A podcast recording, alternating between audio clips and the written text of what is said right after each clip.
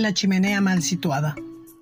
Cuentan que hace mucho, en un pueblo pequeño de la China, un hombre guardaba su leña junto a la chimenea. Su vecino, al ver aquello, se acercó y le dijo, si no retiras la leña de allí, podrás provocar un incendio y quedarte sin casa. ¿No ves que está muy cerca del fuego? Pero el vecino, que era muy orgulloso, pensó que eso era prácticamente imposible y no le hizo caso. A los pocos días, la casa de este hombre comenzó a arder por culpa de la leña que había junto a la chimenea. Los vecinos le ayudaron a apagar el fuego con tanta rapidez que apenas tuvo que lamentar daños. Y él, agradecido, invitó a una merienda a los vecinos que le ayudaron a apagar el incendio. Sin embargo, no había invitado a aquel que le advirtió del peligro. Uno de sus vecinos invitados se dio cuenta y le dijo, Está muy bien que nos invites y agradezcas que te ayudáramos a apagar el fuego, pero ¿no hubiera sido justo que también hubieras invitado a aquel que te advirtió y al que si hubieras hecho caso te habría evitado esta desgracia?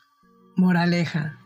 Muchas veces olvidamos agradecer un buen consejo que de seguirlo nos hubiera evitado una desgracia. El orgullo y la soberbia nos ciegan y hacen que actuemos de forma imprudente. ¿No has oído nunca de eso que no te dejes llevar por la ira? Lo mismo podríamos decir del orgullo y la soberbia. En todos estos casos son emociones que nos ciegan y nos hacen cometer imprudencias, como la que cometió el protagonista de esta historia, quien prefirió no seguir el consejo de su vecino pensando que él sabía más y mostrando una actitud orgullosa e irresponsable.